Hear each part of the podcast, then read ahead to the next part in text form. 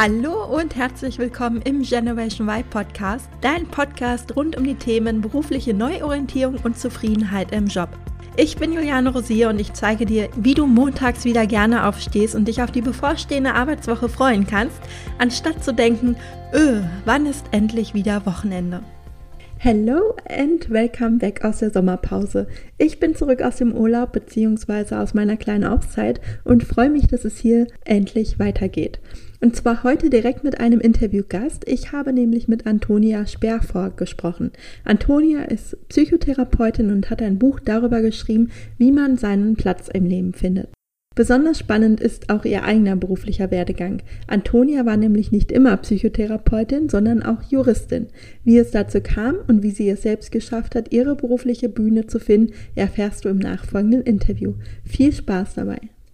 Liebe Antonia, herzlich willkommen im Generation Y Podcast. Ich freue mich sehr, dass du hier bist und wir heute das Gespräch miteinander führen werden. Und wir haben gerade schon im Vorgespräch ja darüber gesprochen, dass wir mit einem, ja, mit dem gleichen oder mit einem ähnlichen Thema unterwegs sind, nämlich wir begleiten Menschen dabei, ihren Platz im Leben zu finden.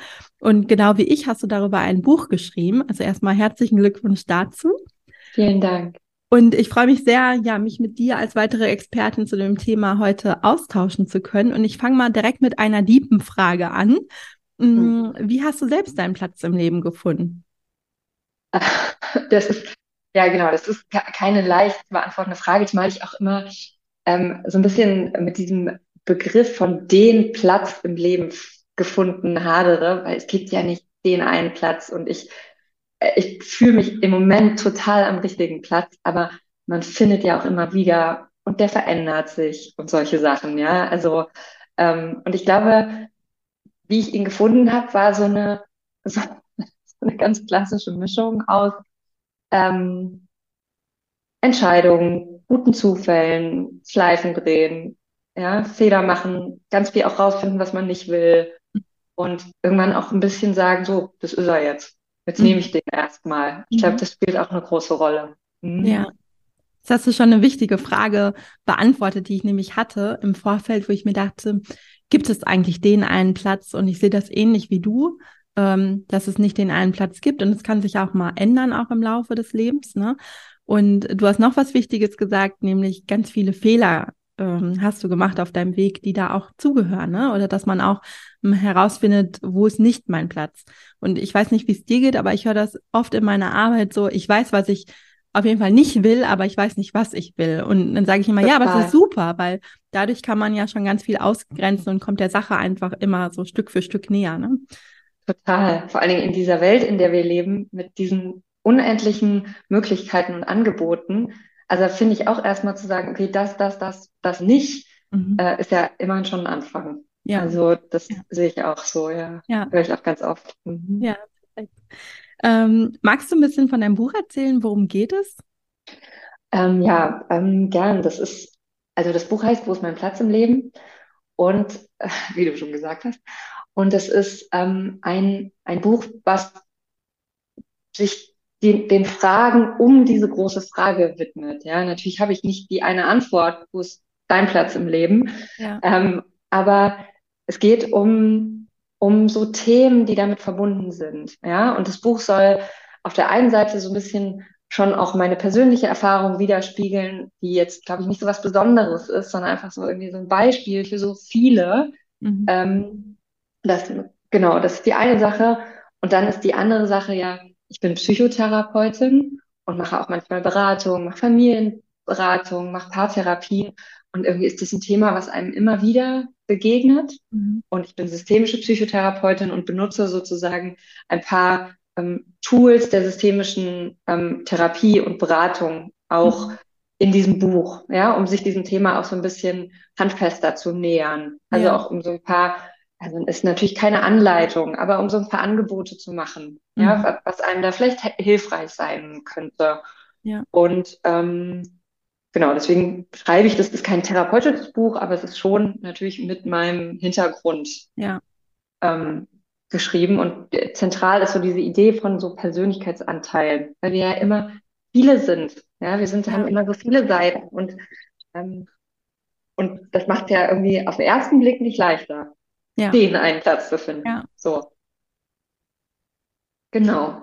Und ja. was würdest du sagen auf den zweiten Blick, wenn du schon so formulierst? also auf den zweiten Blick glaube ich, dass es hilfreich ist, die eigene Vielfalt zu mhm. erkennen, anzuerkennen und auch anzunehmen. Mhm. Ja, also sozusagen das Viele sein ist was, was einem am Ende, denke ich, sehr hilfreich sein kann, mhm. dabei seinen Weg zu gehen.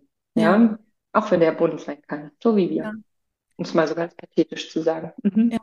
Vielleicht mal für die HörerInnen, also ich kenne natürlich das Konzept der inneren Anteile oder der inneren mhm. Stimme, ähm, arbeite da auch viel im Coaching mit, aber vielleicht hat so für die HörerInnen, die das noch nicht gehört haben, mhm. äh, magst du da vielleicht noch mal so kurz so eine kurze Erklärung geben oder was damit genau gemeint ist? Genau, also ich glaube, es erklärt sich ganz oft am leichtesten, wenn man einfach mal so ein Beispiel gibt, das wir irgendwie alle kennen. Ja, mhm. also ähm, schon, schon morgens beim ersten Wecker klingeln, gibt es so ganz unterschiedliche Stimmen in mir, die sehr mhm. unterschiedliche Dinge wollen. Ja, also eine will definitiv so liegen bleiben, ist einfach mein Brautpelz. Ja, der will einfach überhaupt nicht das Bett verlassen und ähm, sich überhaupt nicht irgendwelche Herausforderungen stellen oder wachsen oder irgendwas Geld verdienen. So. Und dann gibt es natürlich aber irgendwie total auch noch so einen Teil, der sagt, nee, hey, da ist der Tag, los geht's, ich will irgendwie ein Abenteuer, ich will, ähm, ich will was erleben. Und dann gibt es natürlich auch so ganz eine pragmatische Seite in mir, die sagt, ey, ich muss einfach raus, Geld verdienen, Kinder in die mhm. Schule bringen. Mhm. Solche ja. Sachen, ja. Und ähm, das kennen wir alle, diese Tendenzen. Und jetzt habe ich das so an so einem kleinen Beispiel gezeigt, aber das kennen wir eigentlich, denke ich, fast alle auch von ja. sozusagen den großen Lebensfragen. Ja, also ähm, bei der Frage, was mache ich aus meinem Leben? Wir haben alle total unterschiedliche Seiten. Und die eine Seite von uns will vielleicht irgendwie in Ibiza in so, ein, ähm, so eine Hippie-Kommune ziehen und die andere Seite will irgendwie eher in ein Amt, wo alles sicher ist und irgendwie klar ist, da, da ist man safe für den Rest seiner Tage. Ja, ja. das ist jetzt natürlich ein krasses Beispiel, aber ich glaube, das ist schon was, mit dem viele irgendwie mitgehen können. Und das ist die Idee von inneren Anteilen. Ja, mhm. also dass man sozusagen sagt, wen gibt es da eigentlich in dir? Mhm welche, welche Stimmen gibt es da und, und was sind das eigentlich für wirkliche Persönlichkeiten, mhm. ja, die auch, auch eben oft so ein eigenes Aussehen geben wir denen oder so einen eigenen Satz und ähm, ähm, eben auch, die haben eben immer auch eigene Bedürfnisse, ja, die ja. sozusagen und oft auch eben, finde ich, eigene Fähigkeiten, also nicht finde ich, sondern bin ich ganz überzeugt, eigene Fähigkeiten, ja, die mhm. tun alle was für uns. Deswegen mhm. finde ich das so eine mega hilfreiche, hilfreiche Herangehensweise an so ja, ein paar großen Fragen. Mhm. Ja, das ist auch total spannend. Und was ich erlebe aber oft, und ich weiß nicht, ob du das bestätigen kannst, dass gerade im, wenn man jetzt unzufrieden ist im Job, dass diese Sicherheitsstimme oft sehr, sehr, sehr laut ist und Total. viele die anderen Stimmen aber gar nicht mehr wahrnehmen dadurch oder mhm. ähm, und man bezieht sich so auf diese eine Stimme, dass so ich brauche Sicherheit und ähm, ne und dass alles andere irgendwie ausgeblendet wird und ich arbeite auch viel mit Menschen, die sich gar nicht freiwillig neu orientieren, sondern die mhm. vielleicht gekündigt werden und dadurch mhm. gezwungen mhm. sind ähm, zu überlegen, was mache ich jetzt und da ist es auch nochmal, weil dann ist es ein unsicheres Arbeitsumfeld und dann ist die Sicherheitsstimme natürlich nochmal lauter. Ähm, genau, hast du da einen Tipp? Was ist, also so die Frage dahinter, was ist, wenn ich, wenn eine Stimme so extrem laut ist und bleiben wir auch ruhig mal bei der Sicherheitsstimme und ich die anderen gar nicht wahrnehme? Also was kann dann so ein, was kann ich dann machen? Hm, die verkauft sich gerne dann auch mal als die innere Stimme. Ja, ne? genau. Wir, sagen, wir, wir, hören ja immer, wir sollen auf unsere Stimme hören und dann denkt ja. man so, die, die jetzt? Ja, so, auf die soll ich genau, hören. Auf die soll ich jetzt hören. äh, und oft genug machen wir es ja dann aber tatsächlich auch. Mhm. Ne? Ich finde, um sozusagen ein guter Trick, um, um sozusagen auch ein bisschen den anderen Stimmen zuzuhören, das heißt ein Trick, ja, es gibt natürlich keinen Trick, aber ähm, so, so ein ganz guter Anfang ist einfach mal in so verschiedenen Momenten seines Lebens zu gucken, wen gibt's da gerade noch? Mhm. Weil es gibt natürlich, wir erleben in unserer Freizeit oft logischerweise, vielleicht nicht in so einem Arbeitskontext, hm, zusammen mit unseren Lieben, ähm, wenn wir ein Hobby machen oder so, sind oft die anderen Stimmen in uns sehr wohl auch da mhm. und laut, ja, die uns sehr wohl sagen, was uns Spaß macht, was wir können. Mhm. Und ähm, deswegen finde ich oft, das ist sowas, wenn man diese Idee einmal im Kopf hat, dass man die auch mal so in den Alltag mitnehmen kann und mhm. einfach mal so ein bisschen hier und da beobachten und zuhören kann. Wie gibt's denn da jetzt vielleicht noch gerade in mir? Mhm. Ja, also wenn man irgendwie ein, ein Hobby hat, Fußballfan ist oder ähm, Ballett macht oder, oder irgendwas, ja, dann, dann wird man noch ganz andere Stimmen in sich, in sich haben. Und dann geht es manchmal ein bisschen darum, ähm, erstmal überhaupt auf die Idee zu kommen, aber dann die auch so ein bisschen mit in das eigene ernste Arbeitsleben auch mal ein bisschen mitzunehmen und zu sagen, ah, die, diese Teile von mir, die habe ich, die habe ich ja auch noch dabei. Ja. So. Ja. Und die sind auch hilfreich für mich. Äh? So. Ähm, genau. Das finde ich ist erstmal so ein, also das ist natürlich ein weites Feld, aber ich finde es ein ganz guter Anfang, überhaupt mal diese Idee zuzulassen. Mhm. Ja, total. Wie war das bei dir selber? Also ich habe ähm, Wild. ja gesehen, du hast nicht. dich ja auch selber mehrfach ähm, Ja. orientiert. Ne? Also Ja. wenn ich jetzt richtig informiert bin, du hast erst mit dem BWL-Studium angefangen und nach deinem Jurastudium ähm, hast du ja dann auch nochmal den Switch gemacht zur Psychologie. Mhm. Ähm, was hast du selber für Stimmen gehört oder willst du uns da mal mitnehmen in deine Situation früher? Wie, fiel dir das leicht, dass du dann einfach, ach nee, komm, ich mache jetzt einfach nochmal was anderes oder warst du da vielleicht auch hin und her gerissen oder hast dich schwer getan oder nimm uns mal in die Zeit mit früher. Ah, ist eine rhetorische Frage, ne? Also, ähm, na klar hatte ich auch totale Schwierigkeiten, ja, und, und mal mehr und mal weniger. Mhm. Ähm, in der Zeit ums Abi rum, ja, wusste ich wirklich überhaupt nicht, was ich machen will. Also ich hatte so ein bisschen so, so einen etwas verschämten Traum, ja, und hatte so ein paar Ideen, aber in der Zeit, ich hatte noch gar nicht so eine Idee, wie, wie, wie überhaupt ich in so einem echten Erwachsenenleben Mhm. aussehen könnte. Ja. Also ich war auch einfach noch echt jung und ähm, Mhm. ich habe auch einfach diese Zeit gebraucht. Und dann habe ich, weil meine Sicherheitsstimme eben auch sehr laut war, erstmal BWL studiert. Mhm. Ja, und da möchte ich die auch ein bisschen in Schutz nehmen. Ja, also diese Sicherheitsstimme ist ja nicht falsch. Es ist eben Ja. nur wichtig, dass die nur eine unter vielen ist. Ja, und damals war sie bei mir aber eben auch relativ ähm, laut. Und dann habe ich erstmal angefangen, BWL zu studieren, immer in dieser Idee von, das ist meine Basis Mhm. kann man noch mal was draufsetzen. Und dann Ja. fand ich das, habe ich mich dabei wirklich nicht wohl gefühlt und Mhm. habe einen Kurs in Jura gemacht, Mhm. also im BWL-Studium und habe festgestellt, das tut mir, also das, das gefällt mir total gut. Das hat mir einfach total gelegen. Ja, das war ganz äh, beeindruckend. Und dann habe ich angefangen, Jura zu studieren. Mhm. Und das war auch lange total fein, bis ich irgendwann doch noch andere Stimmen in mir gehört habe. Ja. Und irgendwie dachte, naja, ist das jetzt, was du für immer machen willst? So, nur das? Und wie gesagt, ich will das nicht runterreden, ja. Das war, das ist ein super cooles Studium. Und dann habe ich doch nochmal, dann gibt es natürlich diesen riesen Rattenschwanz mit Auseinandersetzung mit den eigenen Eltern und so. Und dann habe ich mich doch nochmal dafür entschieden, irgendwie Psychologie zu studieren. Mhm. Ähm, und das war natürlich tatsächlich nochmal eine ganze, ganz schöne Drehung. Mir ist aber immer wichtig dazu zu sagen, dass das nicht nur, also nicht oder nicht nur so eine, hey, ich folge meiner eigenen Stimme war, sondern dass da auch schon auch meine Lebensangst eine Rolle gespielt hat. Mhm. Ja, also dass ich schon auch im Zweifel vielleicht mit Jura irgendwann meinen Platz gefunden hätte. Ja, also ich Ja. bin jetzt fast Mediatorin und das hätte ich damals irgendwie vielleicht auch gemacht. Und however, ja, ich glaube, es ist ganz wichtig, dass es immer total viele Wege Ja. ähm, gibt. Aber mir, also diese von diesen Zweifeln kann ich wirklich ein Lied singen. Ein ganzes Mhm. Album, habe ich auch schon drüber geschrieben. Das Album. Ja, also, ja, genau. Und Und, ähm, ja. hattest du denn irgendwie so eine Vision, wo du mal hin möchtest? Oder war da irgendwie so ein Traum oder eine Idee? Ähm, Vision klingt ja manchmal auch so groß, aber ähm, genau. Total, genau. Ich finde diese Sache mit den Visionen, also das kann total hilfreich sein, aber es kann eben auch mega viel Druck machen, ja. Ja, Und man sitzt ja. dann da und hat so, so eine Idee von, ich muss mich sehen in meiner Zukunft. Weil, Und Mhm. wenn ich davon kein klares Bild habe, dann darf ich gar nicht erst losgehen. Mhm. Und das finde ich, ähm, das, das ist, halte ich für Quatsch, ja. Ja. Oder was heißt Quatsch, aber es macht einfach mega viel Druck und Ja. den versuche ich in der Tendenz immer irgendwie eher den Leuten zu nehmen. Mhm. Und trotzdem gibt es natürlich eher immer so, so gefühlsmäßige Ideen, wie man so ein Leben führen möchte, die sich aber auch immer wieder verändern dürfen. Und Ja.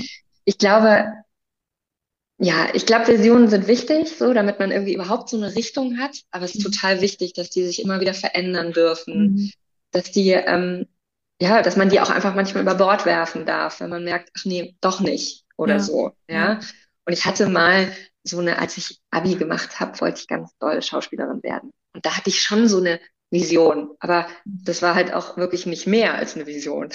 Ja, die hatte, die hatte halt wirklich wenig Bodenhaftung, würde ich Mhm. sagen. Ja. Und ähm, genau, und ich glaube, was viel hilfreicher ist, ist so ganz echte Schritte auf dem echten Boden zu machen. So.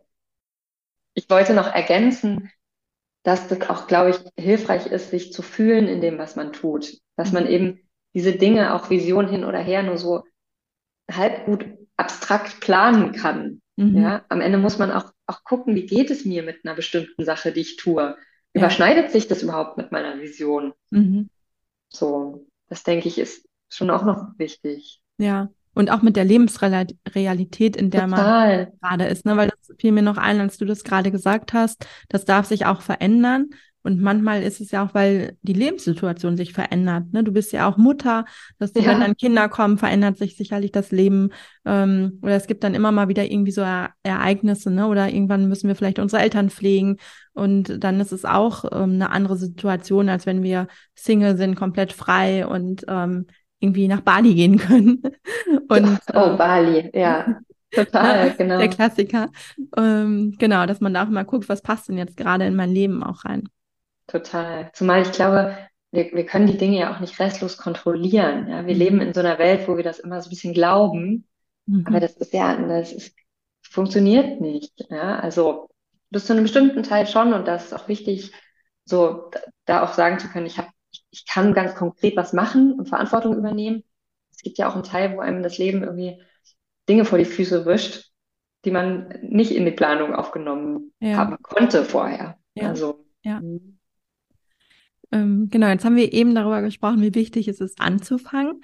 Was wäre denn so aus deiner Sicht, also wenn jetzt jemand vielleicht unzufrieden ist und seinen Platz noch nicht gefunden hat, ähm, was ist aus deiner Sicht so ein guter allererster Schritt? Weil ich spreche in meinem Podcast auch immer viel darüber, Mhm. ne, dass es einfach wichtig ist, so den ersten Schritt zu machen, um loszugehen. Ähm, genau, was würdest du sagen, was ein guter erster Schritt sein kann? Also das lässt sich natürlich äh, so ein bisschen schwierig abstrakt Ja. ähm, sagen, weil es kommt natürlich total auf die Sache an und ich sehe mich jetzt auch nicht als jemand, der jemandem anders in die Schritte sozusagen vorgibt. Und ein bisschen, glaube ich, auch, ist gar nicht so wichtig, welcher der erste Schritt ist, sondern Hauptsache er ist klein, machbar, ja, Mhm. also Mhm. so ma ma klein wie machbar. Und ähm, Hauptsache er gibt einem so ein Gefühl von, ah, ich habe mich auf den Weg begeben. Mhm. Und dann rutschen oft andere, andere Schritte auch leichter hinterher, wenn man einmal das Gefühl hat, ich bin überhaupt losgegangen. Weil das Mhm. ist ja oft, wenn wir so ein, so einen Plan und so eine Idee haben für so einen großen nächsten Schritt, dann steht man davor wie so ein Zwerg vor so, einem- so einem Berg Ja, ja. und denkt sich so, oh, oh, oh weh, nee, das kann ja gar nichts werden. Und Mhm. dann ist es manchmal, glaube ich, fast egal, ja, welchen, welchen Ja. Schritt man geht. Also ich glaube, man muss sich da so ein bisschen prüfen, weil viele machen so ganz viele kleine erste Schritte, die aber gar nicht so richtige sind. sondern Die sind dann so ähm, ein bisschen so nochmal Schreibtisch aufräumen. Aber es Mhm. gibt eben auch Tage, an denen ist Schreibtisch aufräumen ein echter erster Schritt. Und Ja. von daher, ja, muss man sich so ein bisschen überlegen, was, was kann mir helfen, heute Abend das Gefühl zu haben, bin losgegangen. Mhm, ja. Ja, genau, das hat mich jetzt gerade so erinnert, als ich studiert habe und Klausurenphase. Ähm, Gott. ich musste lernen und dann war immer die Wohnung so blitzeblank sauber. Ja, Ja. da wolltest du jetzt so ein bisschen äh, hinaus, ne? Schreibtisch aus, aufräumen kann ein erster Schritt sein, manchmal aber auch nicht. Manchmal ist es so Ablenkung. Ähm, ich weiß noch, dass ich dann irgendwie angefangen habe, den Backofen oder so zu putzen. Oh ja, die Sachen, die man seit anderthalb Jahren nicht gemacht Genau. hat. Genau. Aber die dann unbedingt sein müssen. Total, genau. Und darauf, ich will ja gar nicht streng sein. Manchmal darf es ja auch beides sein. Manchmal Ja. darf es ja auch irgendwie ein erster Schritt sein, sich nochmal kurz ablenken zu dürfen und Ja. irgendwie ähm, nochmal kurz so eine kleine Runde drehen zu müssen. Ja, also es war gar nicht so streng gemeint. Aber ich glaube, man kann da immer gucken, ist das, wenn ich heute meinen Schreibtisch geschafft habe aufzuräumen, ist ja manchmal nach so einer Phase von drei Monaten Prokrastination tatsächlich auch schon was. Ja. Ja, Ja. ähm, also muss man dann so ein bisschen schauen. Ja. Mhm. Ja, genau. Also vielleicht nochmal so zusammengefasst, was ich jetzt so raushöre aus unserem Gespräch. Ähm, und da haben wir ja auch den gleichen Ansatz, dass es halt sehr individuell ist. Ne? Also dass es nicht das eine Patentrezept für alle gibt, sondern dass man wirklich immer Nein, sehr genau nein. hingucken muss, wo steht die Person und da reinfühlen muss, ja.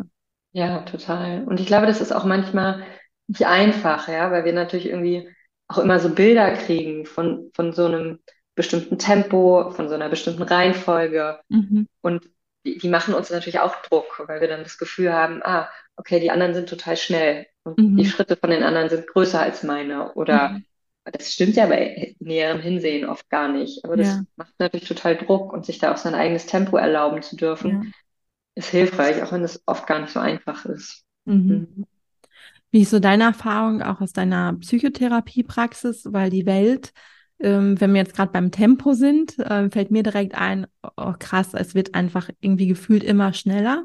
Und da ist es wirklich gar nicht so einfach, ne, da irgendwie bei sich zu bleiben und zu sagen, ich vertraue jetzt auf mein eigenes Tempo, weil man, wie du sagst, man hat halt immer das Gefühl, bei anderen geht's geht alles schneller. Ich kenne das auch noch, als ich mich selbstständig gemacht habe, wo man das Gefühl hatte, oh Gott, bei anderen, die haben ja direkt in Monat zwei, können die schon davon leben. Ähm, und die bauen da wahnsinnig schnell was auf, wo ich immer dachte, oh Gott, ich bin da viel zu langsam unterwegs, ne? Oder sei es irgendwie, weiß ich nicht, wenn ich Online-Kurse konzipiere oder so, dass man immer das Gefühl hat, man ist irgendwie so im Schneckentempo unterwegs. Und ich glaube, so geht es vielen. Und gerade äh, macht es ja das eben nicht leichter, weil unser Außen auch so schnelllebig geworden ist. Ne? Und ich Mhm. höre da auch immer oft so diesen Wunsch raus, ach, ich möchte mal zur Ruhe kommen oder ne, ich, ich möchte ein bisschen Tempo rausnehmen. Ähm, genau, kommt dir das auch so zu den Ohren? Also hörst du das auch oft in deiner Praxis oder? Ja, total. Also gerade wenn es um so therapeutische Prozesse Mhm. geht, ähm, kommen Menschen oft mit so einer Idee, dass das jetzt schnell gehen muss. Mhm. Ja, dass sie da irgendwie, da gibt es ein Problem und dann muss es dafür eine schnelle Lösung geben. Ja. Weil das ist ja eben auch, was wir sehen. Ja, Ja. und, ähm, und da muss man als Therapeutin immer ein bisschen aufpassen, dass man sich auch nicht so anstecken lässt. Ne? Das Mhm. wirst du auch kennen. Ja, Von, von diesem, okay, jetzt rennen wir, rennen wir durch die Heilung oder in, in die, durch den Prozess. Und das geht natürlich nicht. Und dann muss man auch selber, finde ich, immer so ein bisschen, also man ist ja davon, in meinen Augen, ich weiß nicht, wie es dir geht, aber auch als Beraterin oder Therapeutin gar nicht so gefeit. Ja, also das ist selber sich auch zu verlangsamen, um so einen Raum zu öffnen, um, Mhm. um auch so ein bisschen für die eigenen Gedanken und vor allem Gefühle auch ähm, sozusagen, ja, wirklich so einen Raum zu schaffen. Mhm. Und das erlebe ich ganz oft, dass sie, ähm, dass die Menschen auch, also sozusagen in ihrem eigenen Leben, aber auch in diesem Prozess hier in der Praxis schneller sein wollen, als die Polizei es eigentlich erlaubt. Mhm. So. Ja. Und ähm, klar, ich kann das total nachvollziehen angesichts all dieser Geschichten und Bilder, die wir sehen. Mhm. Und das zu reflektieren und zu sagen, okay, wollen wir hier anfangen? Ja, wollen wir hier anfangen, ein kleines bisschen langsamer zu machen? Mhm. Ist oft tatsächlich auch schon so ein bisschen ein erster Schritt oder einer Ja. zumindest. Mhm. Ja, und das ist ja das, was du auch anfangs gesagt hast mit den Stimmen, ähm, den Stimmen zuzuhören. Und das schaffen wir Absolut. natürlich nicht, wenn wir durchs Leben rennen und von A Total. nach B hetzen und dann nach C und Ja. nach D und alles irgendwie unsere To-Do-Liste in einem Wahnsinnstempo irgendwie abhaken und ähm, gar keinen Raum dafür lassen, Zeit zu Total. haben, zuzuhören oder irgendwie zu entschleunigen. Ne? Und dann gibt es natürlich wie so ein Rauschen auch die ganze Zeit, dass die Ja. so ein bisschen überdecken kann. Ja, Mhm. und dann in diese sozusagen wie so eine innere Stille zu gehen und zu gucken, okay, was, was kommt dann, kommt dann eigentlich? Ja. So, das ist aber oft gar nicht so einfach, kenne ich aber auch von mir. Also Mhm. finde ich, ist auch oft nicht so einfach. Ja. Ja. Ja, das stimmt. Mhm. Und würdest du sagen, ähm, wie wichtig ist es, ähm, einen Sinn in dem zu sehen, was man tut? Also das Thema Sinn, das ist ja, Ja, die Sinnfrage, das ist ja gerade auch, auch so ein, so ein großes Wort, ja, Ja, irgendwie, ja. was, was viel gebraucht wird und natürlich was total natürlich und notwendiges ist, ja. Mhm. Also, dass man irgendwie einen Sinn sucht in dem, was man macht, das ist was, was, glaube ich, lange einfach zu wenig eine Rolle gespielt hat. Mhm. Ja, also äh, da war das irgendwie gar keine Kategorie, die so, naja, die man sich so erlaubt hat, würde ich Ja. teilweise fast sagen. Und, Ja. ähm, und deswegen glaube ich, dass es ganz auch ein guter Prozess ist, zu sagen, nee, das wollen wir irgendwie wieder. Ja, und wir Mhm. wollen das auch fühlen. So.